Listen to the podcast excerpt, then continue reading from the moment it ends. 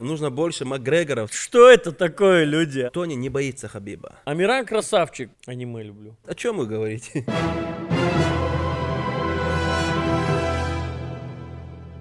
Друзья, всем привет!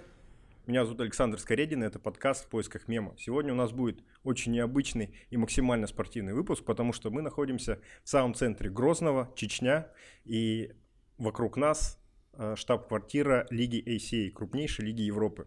А пока я не представил вам своих друзей, которые сегодня станут гостями нашего подкаста, напоминаю, что подкаст выходит не только в аудиоформате, но и на YouTube. Поэтому переходим туда, подписываемся, ставим колокольчики, лайки, комментируем. В общем, делаем все, что вы так любите. Поехали. А сегодня нашими гостями станут вице-президент Лиги ACA Асланбек Бадаев и исполнительный директор Лиги ACA Адам Мадгириев. Друзья, большое спасибо, что пришли. Спасибо, что пригласили. Отлично. Рады приветствовать тебя в Грозном. Я всегда рад бывать здесь. Наверное, не знаю, восьмой или девятый раз а, здесь присутствую. Начнем, ребята. Так как мы находимся в самом цер- ц- э, сердце бойцовской лиги ACA, хотелось бы понять, как вы оба дошли до вот тех позиций, которые сейчас занимаете, и занимаетесь, ну, наверное, не знаю, одним из самых интересных дел которыми я могу ну, себе представить. Ну, я думаю, человек, без которого эта лига не двигалась бы, начнет первым. Адам. Спасибо, да. спасибо. Ну, у меня такой приход в эту компанию очень интересен. А я появился впервые на ACA 10. Это как раз октябрь, год не помню, честно. С годами у меня всегда проблема. Это было открытие спортивного комплекса Колизей. Я появился в команде AC, в то время ACB, а, переводчиком. Да, я просто переводил. А потом все затянуло. С переводчика я перешел больше в административную часть. И вот теперь я, грубо говоря, исполнительный директор. И занимаюсь... Моя работа заключается в том, что я занимаюсь всем, кроме боев, грубо говоря. Все, что вы видите, все, кто прилетает, все, кто улетает, все, кто проживает, это проходит через меня. И даже платные трансляции. Э, платные трансляции тоже, потому что техническая часть тоже как бы завязана на мне. Но если вы меня спросите, что вы думаете о таком-то бое или о таком-то бойце, я вам не смогу ответить, потому что я не знаю. А, такое тоже бывает у нас в компании. Саш, ну как ты знаешь, у меня, наверное, такое спортивное направление, непосредственно сами бои. Я давно наблюдал за лигой ACA, на тот момент ACB, и э, получив определенный опыт организации WFCA, Э, поработал в разных э, направлениях, и матчмейкером, и организатором в том числе, как бы я понял, что мне нужно концентрироваться на боях, потому что это мое, именно спортивная часть. И вот э, со слиянием лиг WFC, ACB и организация лиги ACA уже мы начали работать вместе, дошли до этих позиций, и мне кажется, вполне себе успешно развиваем сейчас промоушен. Абсолютно точно. Ну, то есть, ребята, те, кто будут смотреть этот подкаст, но совершенно незнакомые с ММА, можно сказать, что с гордостью сказать, что третья лига в мире и первая лига Европы там и СНГ это то, что делают своими руками вот эти ребята, поэтому это очень круто. Адам, ты начал говорить, что пришел как переводчик, то есть у тебя какой-то большой прокачанный скилл в иностранных языках, расскажи об этом. Сейчас будет звучать очень все нескромно. А, могу говорить на английском, немецком, помимо своего родного языка, плюс русского. А, и в одно время это было как-то проблематично здесь найти человека, который может одновременно говорить на этих языках. И на первом турнире, на том, на котором я говорю, ACB 10, именно необходим был человек, который может владеть двумя языками, потому что были приглашены гости и э, с немецкоговорящих стран, грубо говоря, и англоговорящих. Было удобнее привлечь одного человека, который может помочь и там, и там. Учился в свое время в Германии, выучил английский до того, как немецкий выучить. Приходилось говорить на английском, потом на немецком и так далее. И мне очень помогло знание этих двух языков, грубо говоря. Ну, а ты прям жил за границей? Жил, да. да в Европе провел, я вам скажу, где-то 6 лет, пока учился в Германии, город Кайзерслаутерн. Привет, кстати, всем то есть Юрий Джеркаев. Юрий Джеркаев, да, да, да. да. А, И всегда мечтал попасть обратно, потому что когда, как я оттуда приехал, я там ни разу еще не был, кстати. Мы турнир проводили в Германии, но по каким-то причинам, я не помню, по-моему, по параллельному турниру я не смог поехать в Германию, потому что другие турниры а, подготавливал. Хочу попасть в Германию. Вообще люблю Европу. А, нравится мне Европа тем, то, что она очень отличается, грубо говоря, от России. Чем Вообще. для тебя? Всем. Всем. Во время проведения турниров с немцами, ну, с европейцами будем говорить, кажется, что все очень легко, но в то же время ты понимаешь, что очень трудно. И все равно в России, в СНГ, когда ты проводишь турниры, на какие-то моменты могут закрыть глаза. Не в том смысле, то, что они по безопасности могут на что-то закрыть глаза. Но, например, у тебя каких-то документов не достает, они могут сказать, ладно, потом принесешь. В Европе нет. У тебя есть полгода? Будь добр. За полгода предоставь документы. Можешь ты, не можешь, ты обязан их предоставить. И где-то тебе это нравится, но где-то очень трудно бывает, потому что ты не можешь за полгода определиться, а, сколько боев, например, будет. Но это уже Вопрос матчмейкера. и поэтому наши работы очень сильно зависят от друг друга, потому что ты не можешь составить сценарные планы, ты не можешь составить а, сценарий самого мероприятия, если ты не знаешь точно, какие бойцы будут участвовать у тебя в команде, грубо говоря, в турнире.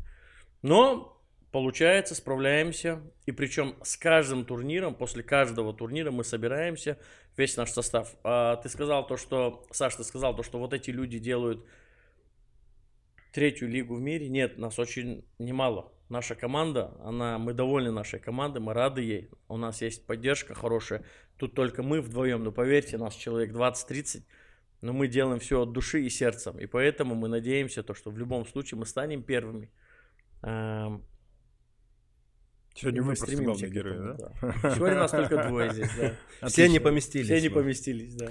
Хорошо, как раз начали говорить про Европу. Э, Есть такая организация KSW или КСВ, она больше известная э, в России, да. Они тоже долбят и очень, очень не кисло. Мгм. То есть э, они очень успешны, да, они работают в прибыль. И при этом, если вот взять две самых популярных лиги Европы, то они разительно отличаются. То есть основной девиз у ACA less show, more fighting, да, то есть меньше Шоу, шоу, больше больше, боев. больше боев, а КСВ это наоборот э, организация, которая заточена на какие-то вещи, которые э, ну, некое шоу, фрик-шоу иногда, да, то есть у них какие-то большие татуированные ребята дерутся, еще что-то. А, в, чем, в чем как бы феномен? Почему две настолько популярные организации так сильно друг от друга отличаются? Ну, это, наверное, именно выбор самих организаторов, э, в какую сторону им двигаться. Да, Саш, ты правильно сказал, у них в первую очередь это шоу, которое выражается, наверное, в свете, в графике, в звуке. У них прекрасный А, свет, картинка. да, Да, entertainment'е. говоря. Это прекрасно. На самом деле мы наблюдаем за ними, они очень успешны в этом направлении. Причем мы с ними, скажем так, мы и дружим с ними, грубо говоря. Руководитель С их KSW. организации постоянно приходит Правильно. на наши польские ивенты, сидит на первых рядах, изучает нас, мы изучаем их. На самом деле, э, хорошо, что есть такая организация. У них, да, действительно упорно шоу делается, и они успешны. Они продают pay-per-view, у них постоянно залы заполнены, в Европе их любят. Они стадионы. знают, где им нужно проводить турниры. Это внутри, у себя в стране, в Польше. Также они выезжают в Англию, где очень много польских иммигрантов. Правильно. Были в Хорватии, где у них уже есть местные звезды. И у них вот такой подход. Что касается э, бойцовской составляющей, у них есть хорошие бойцы. Тот же Момед, э, на самом деле, очень э, серьезный боец, легенда этого спорта. Есть очень хорошие бойцы, есть фрики. Но если людям это нравится, если люди покупают pay-per-view, если есть спрос, почему бы и нет? У нас действительно другой подход, у нас э, упор делается на бои, на спортивную составляющую. И мы гордимся тем, что в нашей организации легко никому не бывает. Распиаренные там, бойцы с рекордами 15-0, 20-0 приходят сюда, и мало кому удается уходить без потерь.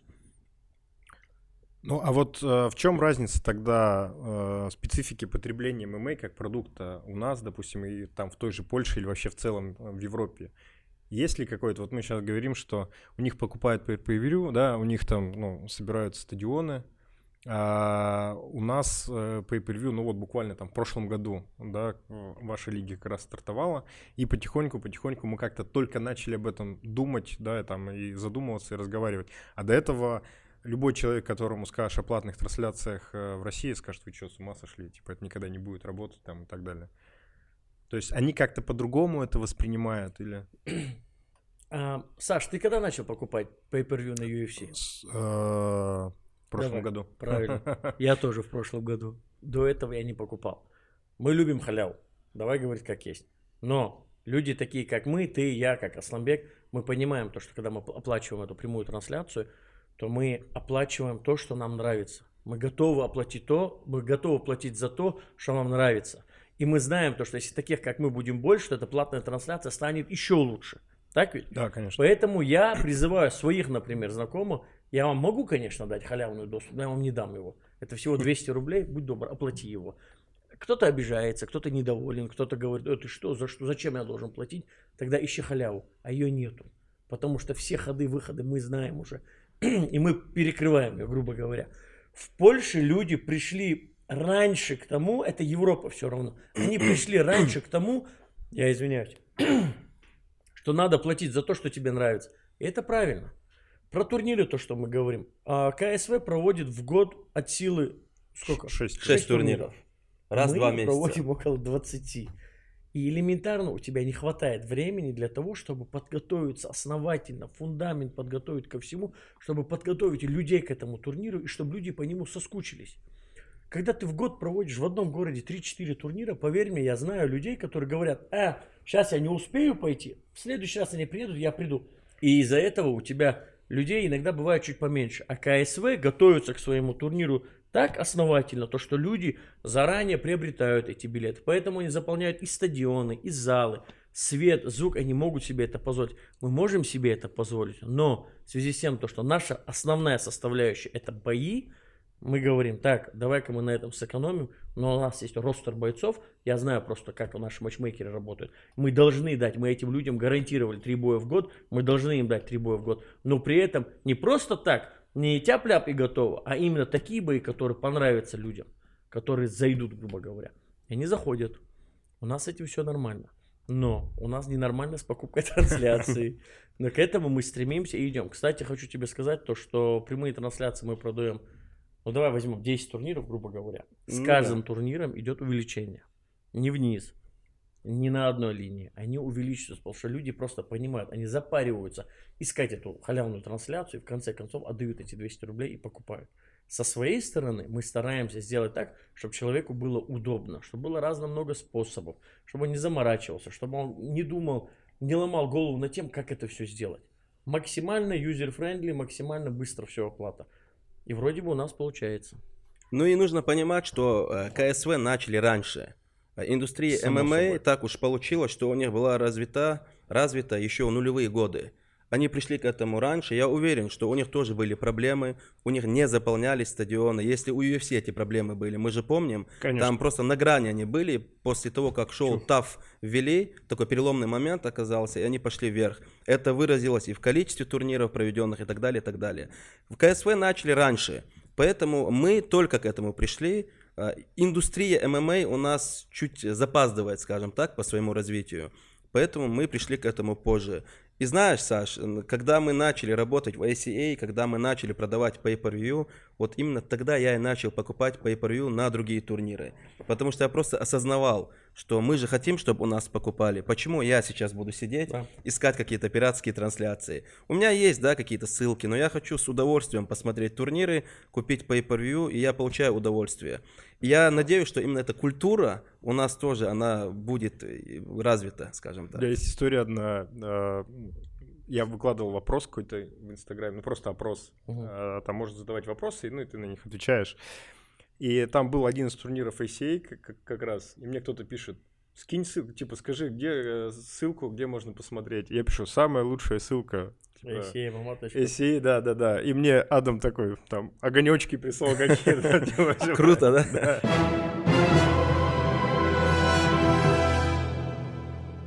Слушайте, а вот вы как люди, которые внутри индустрии, которые видите из- изнутри, как все происходит, и то, как наше там, население, аудитория реагирует, вот вы как оцените а, вот узость э, аудитории болельщиков ММА в России? Потому что вот есть такое ощущение, что за пределами каких-то конкретных регионов и каких-то небольших там прослоек спортсменов зачастую это не всем интересно. То есть есть какие-то события из мира спорта, о которых говорят в троллейбусе, да, условно. Но э, широкой массе, наверное, ММА не так известен или не так, э, как сказать, удобоварим сейчас в России. Ну, она узкая, скажем так, действительно. Знаешь, когда мы делали тот или иной бой и закидывали в Инстаграм, это было еще бытность лиги WFCA, я еще думал, почему народ с ума не сходит? Ведь это такой крутой бой. Почему о нем не говорят? Почему там зрители не приходят, не заполняют? Это потому, что действительно есть э, какие-то события, выходящие за рамки спорта, но в основном это такое узкое направление, если брать в процентном соотношении, я не знаю, 3%, 5%, сколько это будет, но действительно, ММА все-таки еще он в массы не зашел. То есть есть какие-то события, которые, да, там выходят, там, ну, в мировом масштабе это Конор, Флойд, там, yeah. я не знаю, Конор, Хабиб. У Хабиба же тоже резко именно популярность пошла вверх Вырос, после да. этого боя, да. Есть такие события.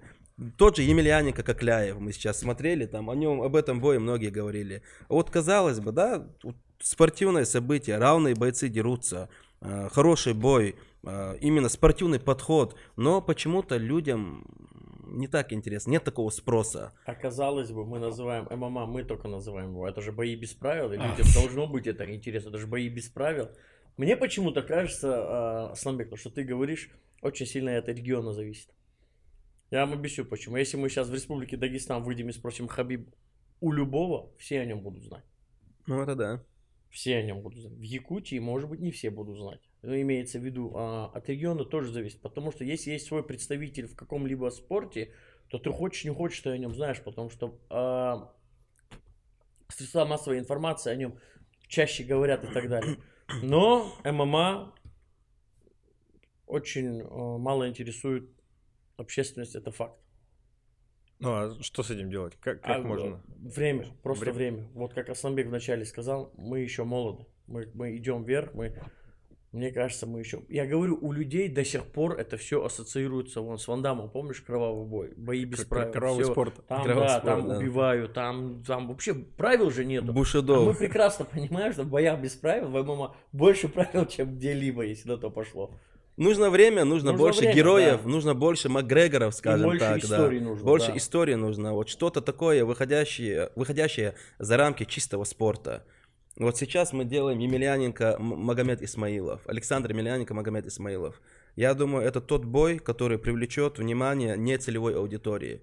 То есть условные там, я не знаю, футболисты, модели, телеведущие, э, эти люди придут к нам на турнир Особенно и будут смотреть. после Кокляева, да? Ну, После Кокляева. Да. Это интересно на самом деле. Да. Это где-то несправедливо и обидно, потому что почему такие хорошие со спортивной точки зрения события не настолько как бы имеют, да, какой-то рейтинг или что-то.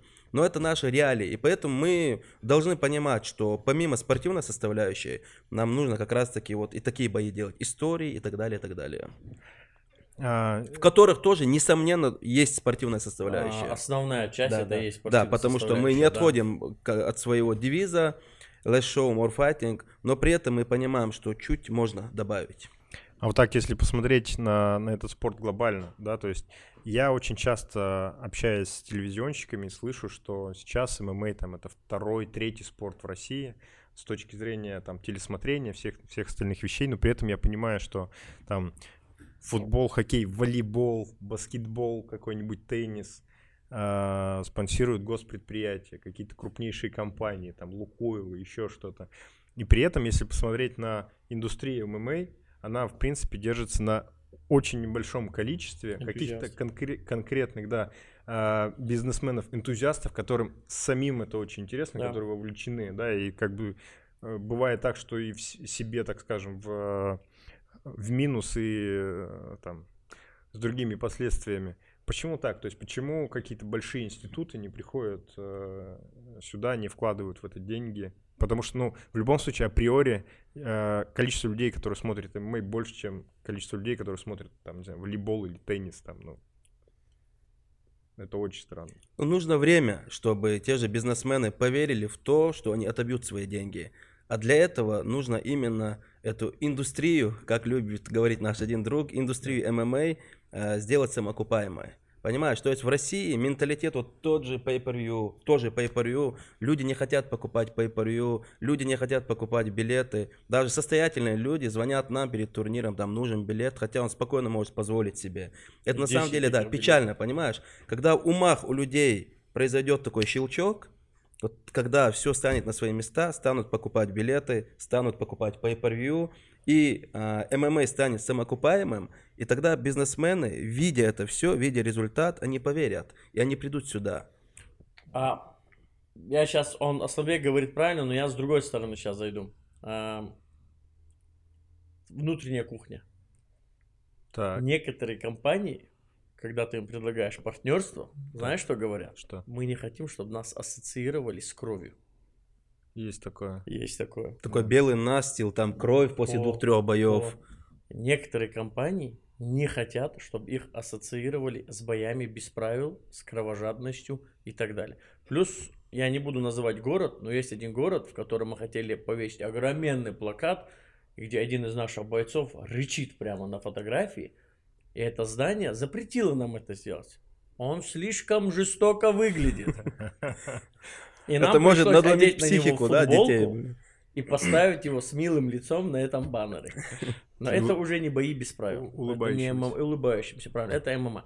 А плюс еще щелчок в голове. Мы проводили в Англии турнир, и когда наш сотрудник службы безопасности Жомбулат Курбанов пришел встречаться, пошел встречаться с сотрудниками службы безопасности, там были парни и девушки лет 15, 16, 17, 18. Когда он их увидел, он мне повернулся и сказал, Адам, они ничего не смогут сделать.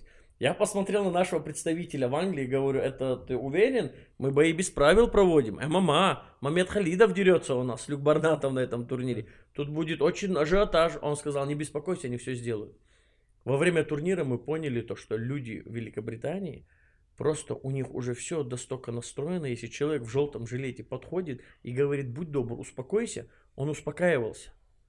Ты понимаешь, как у них все настроено? Культура понимал, боления, да, на Культура уровне. болельщиков, или как это? Культура ну, боления, боления, да, да.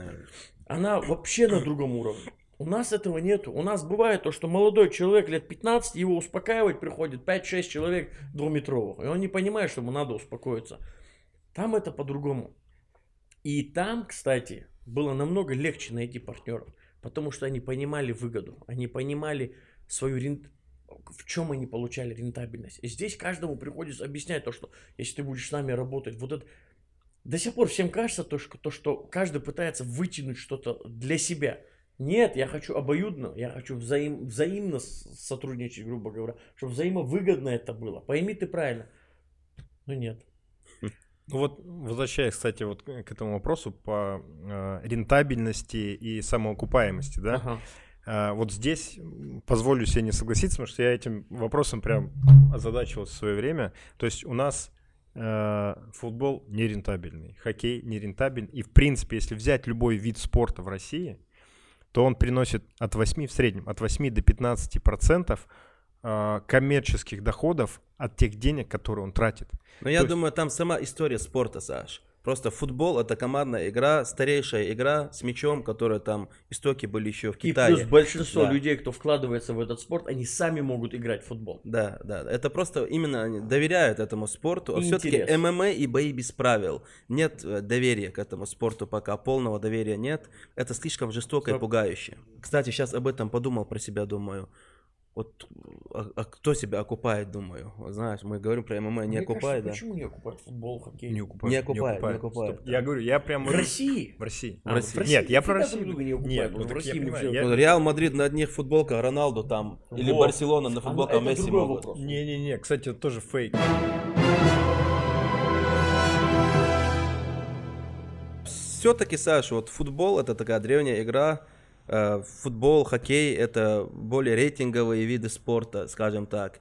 и, наверное, как бы есть доверие к этому спорту. ММА, бои без правил, это сама вывеска. Хотя от боев без правил мы благополучно избавляемся, Да. но все равно вот где-то осталось вот это недоверие, вот эта публика, понимаете, вот эта, которая там находится, она простым людям не внушает доверия. То есть вот человек на выходные со своими детьми, женой, там, отдохнуть придет на ММА, и, ну, не совсем он еще Правильно себя в своей тарелке чувствует. семьей. С семьей, да. Аудитория ММА. Ты знаешь, какая аудитория основная? 70% и выше это парни с 15 до 50 лет. Все, там женщин вообще нету, понимаешь? Минимум. А мы понимаем то, что в наше время, в нашем современном мире, а, в СНГ, выходные пары хотят проводить вместе. Да, да, да. И это влияет, потому что я иногда смотрю, на турнир приходит пара, и поверь мне, после трех-четырех боев они уходят. Потому что девушке просто надоело смотреть, как, как бьют друг друга мужики. Это И, идти да, надо. и, и просто вот это взаим- взаимосвязано. Если в футболе у тебя есть 90 минут, ты знаешь, что, что через 45 минут ты выйдешь, попьешь колу, там попкорн поешь, отдохнешь и вернешься через 15 минут, и тебе осталось всего лишь 45, то в бои в 5 пришел до 12. Бьют, бьют, бьют. Простому человеку это, ну, как бы, не, не, не очень это притягивает. И, соответственно, все взаимосвязано. Соответственно, и люди понимают, что народ еще не очень как бы принимает этот вид спорта. Те же люди, которые вкладывают деньги, спонсоры и так далее, так далее. Нет еще такого доверия. Наверное, нужно, чтобы время прошло, опять же. Слушайте, а вот насколько это вообще оправдано, что ты приходишь на турнир и там 5, 6, 7 часов э, проводишь времени, потому что ну, ты реально устаешь. У меня был од- один раз случай, а, он был в апреле, когда был турнир Fight Nights Global, на следующий день э, в Мытищах, по-моему, на следующий день турнир ACA в Москве. И на каждом из турниров было по 18 боев. То есть я там за двое суток посмотрел 36 поединков, поехал домой вообще с квадратной головой. Да. Прям. То есть имеет ли смысл, я не знаю, там вот фильм длится два с половиной часа, допустим, делать такие турниры, чтобы там... имеет, Саш. Да. Нет. Имеет или не имеет, я тебе не скажу. Но я тебе скажу, что тебе будет комфортно.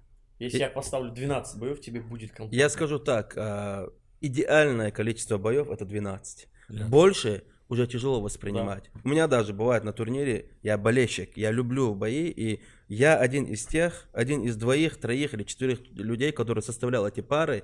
Как бы мне это интересно не было, я сижу, и у меня, знаете, такой пик проходит. По 8-9 боев прошло, у меня пик прошел, и уже нет эмоций. Эмоций на то, чтобы воспринимать, а в конце, как правило, титульные бои пятираундовые. Интересно Представляете? причем, А для простого человека каково это? И поэтому тоже, конечно, это нужно найти, наверное, именно такой компромиссный фор- вариант. Формулу, да? Да, Мы чтобы считаем было бы. 12 боев. Как раз получается 5 последних боев это идет мейнкарт, ну, чаще всего, грубо Да, да, говоря. да, да, а 8-7 боев это прилимы. Между ними делаешь паузу, человек себя комфортно чувствует, он как раз, у него есть настроение обсудить бои и так далее, посмотреть, что как. И вот 12 бой, когда заканчивается, вот все, у него голова именно заполнена настолько, насколько надо. Это как фильмы. Ты один фильм посмотришь, круто, второй фильм посмотришь, нормально. Третий фильм, каким бы он крутым не был бы, все, в тебя не влазит, Да. он будет для тебя без понтов. Ты потом, когда о нем вспомнишь, он тебе всегда будет ассоциироваться с чем-то плохим. Также здесь. Мы понимаем то, что у нас иногда бывают эти бои немножко уходят, но это, это необходимость, которую мы не можем как бы избежать. Количество бойцов Но- в лиге. Правильно, но э, мы при этом как бы стараемся, мы подойдем к 12 скоро, мы идем к этому. И мы знаем то, что люди, чтобы люди не уставали, мы делаем какие-то активности в фойе, чтобы он мог выйти, пройтись и так далее. Мы лучше нас, свои проблемы, никто, наши проблемы никто не знает, грубо говоря. Мы изнутри это все знаем, мы пытаемся исправлять, но мы идем к этому мелкими шагами. Сразу все исправить не получится, потому что исправить все сразу, зарубив в корне, в корню, грубо говоря, ты можешь где-то очень сильно накосячить. Поэтому мы с каждым турниром что-то, что-то подправляем и так далее. На самом деле, знаешь, Саша, вот продолжая эту тему, а, есть проблемы, безусловно, как говорит Ада, мы о них знаем, и люди, наверное, их видят. Но есть очень много моментов, которые мы решили. Я был э, на турнирах других промоушенов, промоушенов. Я приезжал за день, за два, и бойцов туда возил. И я видел, вот в частности, в российских промоушенах, насколько много упущений. Насколько много упущений в деталях. И я в те моменты понимал, какие же мы крутые. Как бы это ни было сказано, ну, в частности, там, э, это, наверное, не касается меня Ибрагима, это касается Адама, э, Джамбулата, Висхана, там всех других наших, Хасана, Исмаила, всех других ребят, которые как бы именно отвечают за эти моменты, насколько все продумано до мелочей. И понимаете, и мы понимаем, что работа проделана, уровень есть, и вот те моменты, о которых мы говорим, это, наверное, то, что даже приятно бывает, что осознавать, что у тебя только эти проблемы остались. Так много сделано, осталось только столько. И поэтому мы обязательно это все исправим. И 12 боев будет, и людям комфортно будет и бои где-то не будут затягиваться, это и матчмейкинг, и стилистика. Мы к этому придем обязательно. И семьями начнут ходить. И семьями начнут ходить, и мы увидим секторы для семей, там Саша Зубехин будет доволен, я думаю, тоже. Все будет на уровне. Это вопрос времени. Ведь мы лига молодая, всего лишь 5 лет нам. Да, поэтому я не считаю то, что для лиг, если возьмем даже те же российские лиги, мы, по-моему, самая молодая из российских лиг, если на то пошло. Ну, есть Горилла, другие, но Fight Nights, ну, M1 они начали раньше нас. Да, поэтому... Про FC вот, опять же, э, смотря что э, считать лигой, да, вот вы сейчас говорите о, о таких вещах очень больших, системных, структурированных. Угу. Вы понимаете историю, что там в 93-м году началось UFC, оттуда все это, вот это вот пошло. А, вот буквально в прошлом году бомбанула в российском интернете битва за хайп. Вот. А, и сейчас, ну, какие-то, какая-то бешеная популярность у этих боев. То есть, если в свое время Андрей Громковский, а, вице-президент UFC Раша, с гордостью говорил о том, что суммарно бой а, Хабиба с Паре посмотрел 24 миллиона человек. Если посмотреть YouTube, то там некоторые бои Артема Тарасова по 12 смотрят.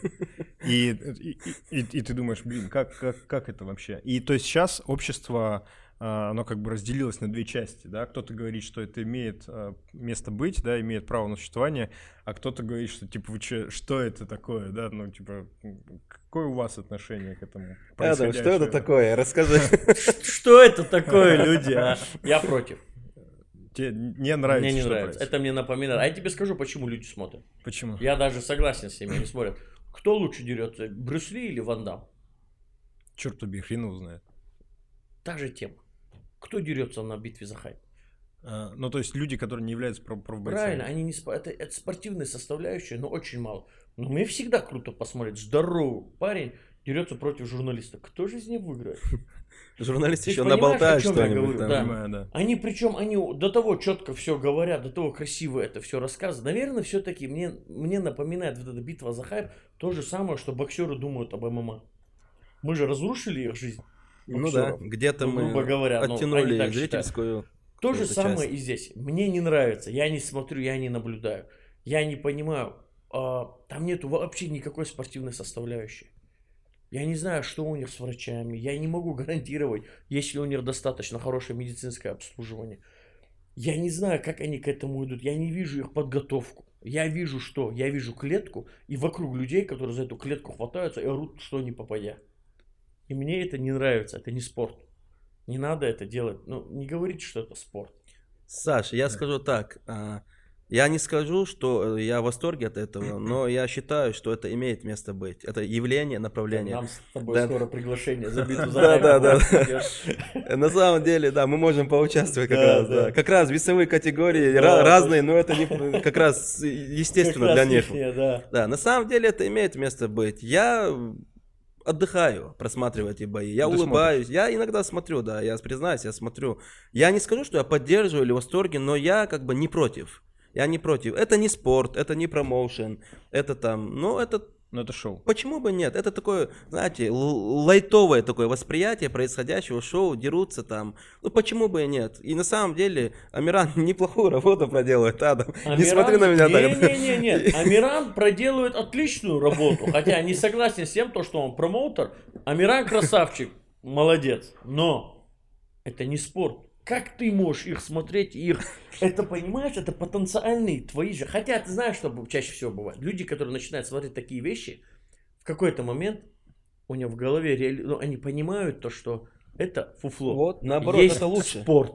Это И лучше. тогда они переходят в профессиональную часть, то бишь к нам. Это потенциально наша аудитория. Но почему бы сразу к нам не прийти бы, а не смотреть на них, а? Не, на самом деле, вот опять же, ты же сам сказал, люди смотрят и понимают, на каком уровне мы, и они понимают, на каком уровне они. Но их можно по-другому воспринимать. И у нас может быть одна и та же аудитория, Какая-то часть, по крайней мере. Так что неплохо, в Ну, принципе. ну, то это. есть мы говорили об узости, да, аудитории ММА. Есть надежда, что люди, которые сейчас очень массово смотрят битву за хайп, периодически, там, с, как, с течением времени будут переходить в какие-то более классические, системные, традиционные организации, будут смотреть. Ну, мы, да, не целевую Я- аудиторию привлечем. Я думаю однозначно. Если они, если эти люди будут как бы продолжать все время сидеть на битве за хайп, просто физически невозможно, им понадобится что-то. Ты когда занимаешься спортом, ты же занимаешься не для того, чтобы получить белый пояс и всю жизнь сидеть на белом. Тебе же охота и синий, и пур, ну, например, джиу-джитсу, как я, кстати, две недели как на джиу-джитсу. Пользуясь случаем, Пользуясь случаем, Арби Мурадов, спасибо, сенсей. Мож- можно еще сказать, э, во сколько где тренировки, чтобы прям у Арби Мурадова. Чернышевского, 64, четвертый этаж, каждый день в 7 часов. Приходите. Отлично. А, имеется в виду то, что человек стремится к чему-то лучшему, к чему-то большему. И все время человек сидеть на одном битве за хайп, он не сможет, он придет к нам. Хочет он этого. Да, да даже не к нам, давай говорить вообще в ММА, как в спортивную часть, грубо говоря. Но все равно битва за хайп мне не нравится. Слушай, ну и при этом вот э, прямо сейчас в битве за хайп участвуют три э, чеченских бойца, да? То есть Асхаб Тамаев, Хизир э, Дажимкантов и Хусейн Адамов. То есть вот Три бойца, три. Из Ну, Чеченской республики. Три. они бойцы. Хусейн Адамов, да. Хусейн. Адамов Профессиональный боец, кстати, боец. профессиональный боец. 6 побед, 0 А, поражений. а, два пацана, а, в первых, которых ты назвал, а, они изначально не бойцы. Так. Они, просто изначально одни из да. самых огромных людей, которые я завидую их, их, их физике.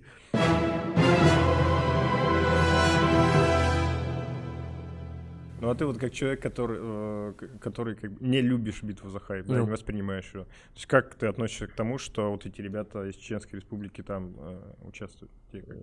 Ничего не могу сказать. Ну реально. Смотри, Хусейн Адамов, я задал ему вопрос, я говорю, Хусейн, ты что, зачем тебе это надо, ты зачем туда вообще полез? Он говорит, деньги. Мне предложили бой на горилле за 200 тысяч рублей против соперника, которому я проигрывал в любителях. И я понимаю, что мне с ним будет очень тяжело. А здесь мне дают вдвое больше, и я знаю, что я гарантированно выиграю. Поэтому я пошел туда. Условия. Да, вот и. Но я говорю, ну ты же понимаешь, что в долгосрочной перспективе это навредит твоей карьере. То есть твой уровень, как бы, ты- Уходит вниз, да, да. он уйдет вниз. профессиональной И ты, да, и ты да. требования к себе понизишь. Он говорит, да это такое временное явление. Я просто так подзаработаю, проведу время. Плюс, говорит, Амиран очень хорошо раскручивает. Моя известность станет более широкой, скажем так. И я потом вернусь в бои. Что он и сделал. Может быть и ценник поднимется. Да? И ценник поднимется, пошумит немного Да. и вернется. А как я отношусь к тому, участвуют они там или нет, я не могу сказать, о, это плохо, что они там участвуют, потому что это их право. Есть много вещей, где люди участвуют, где это их право, грубо говоря. Поэтому, если они считают, что так лучше, да пожалуйста. Скажем так, вот учитывая наш менталитет, я бы туда не пошел бы. Потому что вот эти пресс-конференции, эти маты, а, это нам неприемлемо на самом деле. Но, как я понял, ребята говорят, наше первое условие было. Доста- Мы не принимаем участие в этих перепалках. Да. Кто-то в нашу сторону начнет э, там ругаться матом, тогда ситуация выйдет из-под контроля. И именно вот с учетом всех этих пожеланий, вот взяли Хусейна, и все гладко прошло у него. Я, сейчас любимую фразу Адама скажу. Клетка покажет. Ковер покажет, вообще хорошо бывает. Ковер покажет. Да, там в клетке дерутся, ковер покажет. Я сейчас объясню, почему про них спросил. То есть такая минутка социологии, прямо, прямо у нас на подкасте. Вообще чеченское общество, оно состоит а, из тейпов. Это такие как бы большие родовые а, объединения, да, в которые входит большое количество людей. И вот всего там, а, там население Чечни сейчас там около полутора миллионов. И все они принадлежат там к 170-180 тейпам. То есть в нек- некоторых тейпах там не знаю, 50-80 тысяч человек. Да. Я, а, значит, у меня был такой случай, когда я а, был на битве в горах на, на М1. Вот, и, а, значит, была пресс-конференция. Парень есть, который сейчас в 66 в UFC выступает, Евлоев. Мовсар Евлоев. Мовсар Евлоев, да. И да. него спрашивает, значит, ведущий, Мовсар, а завтра придут за тебя твои родственники поболеть? Он такой, ну да, конечно, придут. Он такой, а сколько их будет там завтра на битве в горах? Он так посмотрел на него, он говорит, я не знаю, там, если из тейпа, тысяч пятьдесят. Евло его, чисто евло его. Вот, и то есть это, ну, то есть для э, большей части жителей России это удивительная история, потому что у всех же сейчас, типа, нуклеарные семьи, семьи там и так далее, да, это, это какая-то очень странная вещь. И вдруг у тебя появляется родственников 50 тысяч, которые говорят, что... Что ну, ты есть, наш. Что ты не можешь их как-то подвести, да, там еще что-то, и как на самом деле вот такие вещи, вещи как там, ну, то есть появление в битве за хайп или еще какие-то э, штуки, как к ним сейчас относится общество?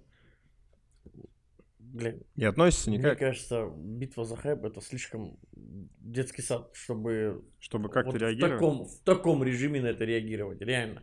Ну, я думаю, да, к этому, наверное, Это попроще да, надо относиться. попроще. Главное, чтобы не было оскорблений, наверное, каких-то. Мгм. Сейчас современный мир, мы понимаем, что а, есть какие-то современные внедрения, есть интернет, и мы понимаем, что вот эти традиционные какие-то моменты где-то, где-то, где-то теряются по чуть-чуть. И, конечно, битва за... Я говорю, я бы не пошел туда, я бы не пустил никого, это моя позиция. Но я к ним отношусь нормально, я считаю, что это имеет место быть. Я думаю, это, наверное, индивидуально. Плюс давай говорить о том, то, что парней, которых ты назвал, они очень молоды. Так, Они молодые парни. Поэтому у них все еще впереди. И я говорю то, что я не думаю, что родственники считают, что это ну, позор. Это не позор. Они выступают, они дерутся, они не позволяют ни себе, ни другим обращаться к себе так, что это будет неуважительно Ага. звучать или как-то так. Поэтому я думаю, не стоит так глубоко в тейпы, в тукумы и так далее. Кстати, уходить. как ты хорошо подготовился, Саш. А ты познаешь Да. обо всем. Не, на самом деле, я просто ведь, ну, не, не первый раз э, как бы в Чечне, мне, мне это интересно. Я постоянно что-то спрашиваю у кого-то там, читаю, Мгм. вот. А э, потом я где-нибудь у себя начинаю там ну, что-нибудь рассказывать о том, как, куда я съездил, и говорю, ну вот, понимаешь, там такая история, и, и у людей такое лицо непонимания, что, что там 50 тысяч родственников, как это вообще там, что такое. При этом ведь, ну, то есть, э, по идее, да, то есть у, у Тейпа есть родовая гора, там на горе должна быть башня, Башня, там сво- да. своя, там как- какие-то еще вещи, то есть э, там родословные до какого-то количества Да. назад. У меня был случай. А, Я ездил в гости а, к Аджабу на ICB TV в свое время Мгм. в, э, в Черкесск. Вот, и они нас э, э, возили куда-то, и у него был с ним все время спутник Аслан. Есть такой. Вот, он такой постарше, еще что-то. Мгм. И э, мы как раз таки с Бокс ТВ приезжали, и, значит, все ребята там где-то гуляют, Бокс ТВ, Раджаб куда-то им что-то показывает, мы стоим так вдвоем со Сланом. И как раз за, это, за, за вот эти вещи э, начали рассказывать. Вот. А, И я ему говорю, что, ну, это для нас очень непривычно, потому что, ну, вот такого как бы, ну, так- таких вещей как бы нет, еще что-то. И он меня э, такой спросил, ну вот как, Сань, ну это же интересно, как бы вот родственники, там еще что-то. Я говорю, слушай, вот единственное, что я знаю, я говорю, вот коренной уралец. То есть э, в 1685 году Федор Карпович Скоредин, первый Скоредин вообще в истории, из деревни Мамлыш, это сейчас Кировская, по-моему, область, приехал в Катайский острог, это Курганская область, сделал вклад в Далматовский монастырь и с двумя сыновьями поселился, значит, вот в Катайском остроге. От них все Скоредины, которые существуют в мире, они как бы произошли. И вот тогда я понял, что я в глазах Аслана как-то перевернулся. Он такой, Уважение, он да. такой, «С- Саня, типа, все. История есть. Респект, да, да. Я а ты поддерживаешь отношения со всеми скорединами? А, слушай, я их даже знаешь, всех не знаю. На Не самом... знаю, Ну, то есть, нас, наверное, не так много. Я думаю, что вот во всем мире, ну, человек 500, наверное. Но при этом вот точно понятно, что все они произошли вот оттуда. Ну, то есть вот из этого места, еще что-то. То есть там было две, две как бы части. Одна осталась на Урале, ну и, собственно, мы там а, каким-то образом оттуда пошли.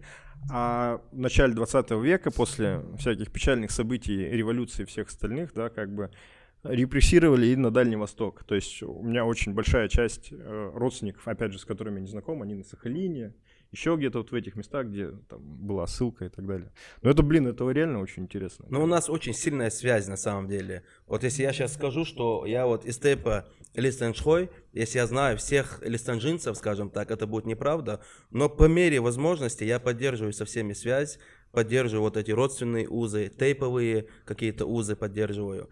И знаешь, и я знаю где-то в глубине души, что если мне понадобится помощь, эти люди есть. Они есть и Да, помогут. и, и они помогут. Но э, с другой стороны, это определенное давление. Примерно для того же бойца. Понимаешь, вот американцы приходят, дерутся, проигрывают плохой день в офисе. Это наша работа, которая не удалась сегодня. А у чеченцев как? Твои родственники, однотейповцы, односельчане, ну и вообще вся республика там. Ты выходишь драться, ты понимаешь, блин, если я сейчас проиграю, я опозорюсь, я опозорюсь, как я буду смотреть им в глаза. И вот это на самом деле очень сильно давлеет. Это для нас поражение, это не просто там, плохой день в офисе. Мы это воспринимаем более серьезно, Как понимаешь? трагедию. Да, и на самом деле и вот это тоже давлеет, это дополнительное давление. Но справляются наши ребята, дерутся, побеждают. Вот опять же о каких-то культурных вещах, да.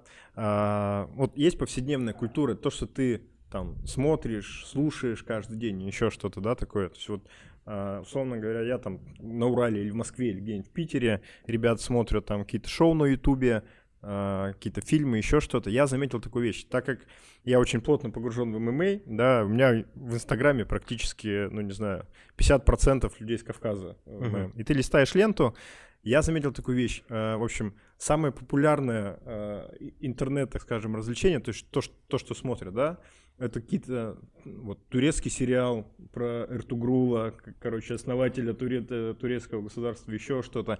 И очень часто видишь там, ну, какого там, про Эрдогана что-то в Инстаграме и так далее. То есть э, какая-то такая орбита турецкого влияния почему-то именно вот, ну, то есть я не только про Чечню говорю, Мгм. да, там на, на Кавказе у дагестанцев там и так далее. С чем это вообще, ну, как, э, как это связано вообще? Я не думаю, я не думаю, что это турецкое влияние. Это не турецкое? С- а, Ну, нужно понимать, что очень много выходцев из Кавказа живут в Турции. То есть чеченцы, которые уехали отсюда 150 лет назад, они уже как турки. Я недавно был в Стамбуле, и мне одна женщина в КФС говорит, откуда вы родом? Я говорю, из Чечни, Чечен Репаблик. Она говорит, я тоже чеченка.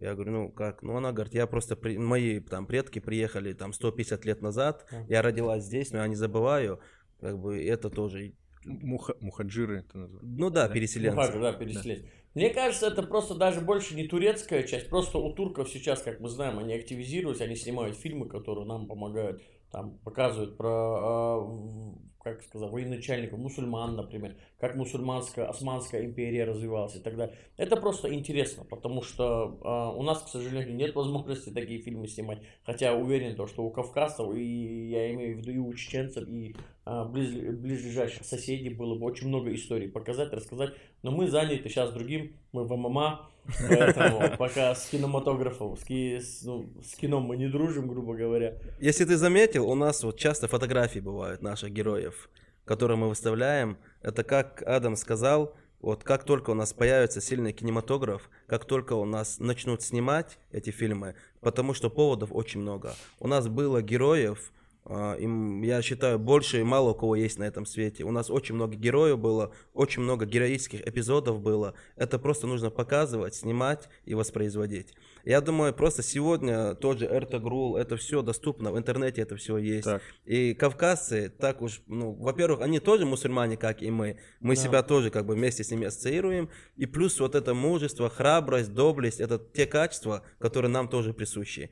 И поэтому есть такая связь, это нам очень бли- близко, скажем так. Пора начинать снимать, мне кажется. Надо, надо как раз... Сейчас ММА первыми станем и пойдем снимать, нормально. Сле- следующий этап. Это следующий этап, да, Хорошо договорились.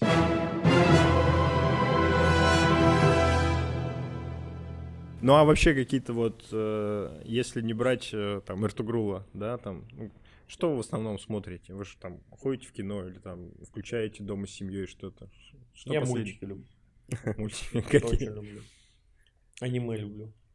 Вот это, вот это открылся с новой стороны, да? Не, ну, короче, ты видишь, как я одет? Да. Многие люди вообще не ну, думают, то, что Адам, что-то это... Я люблю такое все. Не люблю я черное. Мне кажется, у нас жизнь и так очень такая не светлая. Поэтому я люблю мультики. Мне нравятся анимешки, когда там дерутся, когда они с одного удара могут там скалу снести. Кайф же. Надо такие вещи. Настроение поднимают. Фильмы люблю про супер этих Сер- тащусь. серьезно? Да, да. Потому что хоть так, если чуть-чуть голову не разгружать, то ты ее не разгрузишь. Все О, о чем вы говорите? Вот? Вот это для меня очень да ну я люблю исторические какие-то фильмы, сериалы. Вот я смотрю «Викинги», и смотрю а, острые козырьки. Я говорю так, не будьте такими, как Тома Шелби. Не выбирайте такой образ жизни. Но если жизнь заставила вас быть такими, как Томас, то пройдите так же, как и он. Потому что на самом деле это мужчина, и тот характер, который у него есть, есть какие-то близкие нам моменты. Вот я, допустим, смотрю вот эти два сериала. С нетерпением жду выхода новых сезонов. А, кстати, вот про, про Викинга. Ты последний... Сейчас шестой, по-моему? Я полностью посмотрел и жду выход. Ой, сложно, выхода. сложно, люди. Там сыновья а? Рагнара Лотброка, короче, там нормально, Кстати, нет, про викингов я тоже много наслышал, хочу посмотреть. Я люблю все, если честно. Я просто тебе сказал про аниме и про Марвелов, потому что я знал, что ты удивишься. Да нет, это, кстати, Но на самом деле, а, на самом деле, а, я не могу никогда отдать предпочтение чему-то определенному, потому что все зависит от настроения, грубо Ну да, в принципе. И поэтому ты иногда можешь мультик посмотреть, иногда ты вообще его смотреть не будешь, потому что что за фигня. А, смотрю все. Недавно а вот я... Эртугрул ни разу не смотрел. Кстати, Эртугрул, да, мы тоже, вот почему-то, ну, именно я тоже мало смотрю. Недавно встретил земляка, угу. который несколько лет прожил в Норвегии. Так. Я ему говорю, иди, иди сюда, иди, расскажи, что там, викинги есть сейчас в Норвегии? Он говорит, нет, говорит, сейчас викингов нет уже. Это как ты Викинги нынче не те уже, а говорит. ты помнишь, когда мы поехали в Шотландию с турниром? И каждого шотландца мы напрягали, где волос, где волос. И они все, а тебе, ты дурак что ли, отвали какой волос. Они не знали, что такое храброе сердце. Мне это было так обидно. В смысле не знали? Вообще они к этому относились как-то, но это для них это была история, которая уже прошла, и они даже не хотели о нем вспоминать. Но как-то один таксист, один таксист нам сказал то, что в каком-то городе есть памятник. Так. А, как его? Уильям Уоллес же он, да? Уильям Уоллесу. Уильям Уоллес. Вот один человек был. Остальные про этого Волоса даже они, они не знали. Это было для меня реально, это шок для меня был, то, что вы шотландцы, а Уильям Уоллес, это, это же ваш герой.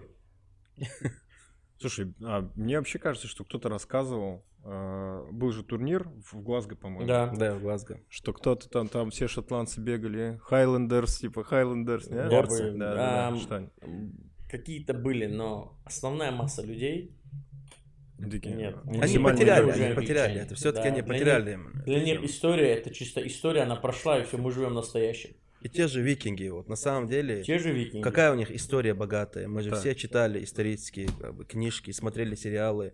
Они многое потеряли. Сегодня, на самом деле, вот есть Густавсон, Александр да. Густавсон, он у меня с викингом. Эмиль Мик есть тоже. Вроде ассоциируется, но все-таки потеряли со временем. парень был раньше. Швед тоже. Швед. Швед. Как его звали? Джонатан. Джонатан, Джонатан Свенсон. Вы никто его лично не знаете вы его? Ты его знаешь? Так, близко не знаю. Здорово. Вот этот Джонатан Свенсон для меня почему-то он всегда ассоциировался именно с викингом, потому что у него понятия были такие очень такие. Я так и не понял, а, в кого он верит. Мне показалось, что, что у него до сих пор, Один. я, это поймите правильно, но у него вот религиозная часть, она вот он почему-то ассоциируется у меня с викингом. И он говорит, мы уехали из столицы, он швед. Да. А, Стокгольм уехали, они живут 300 километров, что ли, а, где-то в селе. У него отец охотится, он охотится, братья охотятся. Они живут, у них до сих пор вот такой образ жизни. Надо обязательно с ним пообщаться, мне кажется, ты бы нашел в нем он много интересного Слушай, ну он колоритный, он весь татуированный, он очень интересный там, парень. руны там, еще Такой бескомпромиссный, очень, он такой, очень боец. Мне он Хорошо. Про, про прошлое проговорили, теперь о настоящем. Давай. Да? В апреле будет очередной исторический бой Хабиба. Он будет драться с Тони. А, ваше мнение, ну, Тони э, Фергюсон является ли самым жестким соперником э, Хабиба? Сможет ли он ну, то есть все от него ждут, включая организацию, что он сможет дать какой-то серьезный отпор Хабибу, потому что всех соперников до этого он просто сносил, и так далее. Есть ли шанс, что мы увидим жесткое конкурентное противостояние в стиле ACA? А, знаешь, Саш... Я сразу сейчас отвечу, без комментариев. Знаешь, а, тут такая ситуация двойственная. Я считаю, это мое мнение, что Тони Фергюсон, он прошел свой пик. И бой, когда он несколько раз срывался, пару лет назад, до этого, тогда, да, он был бы более конкурентен, я считаю. Но а, на самом деле, я знаю одно, что Тони не боится Хабиба. Он не боится его, это чувствуется во всем. Это чувствуется. То есть, если предыдущие соперники, даже Конор признавался, он, Конор говорил, я слишком уважал борьбу Хабиба.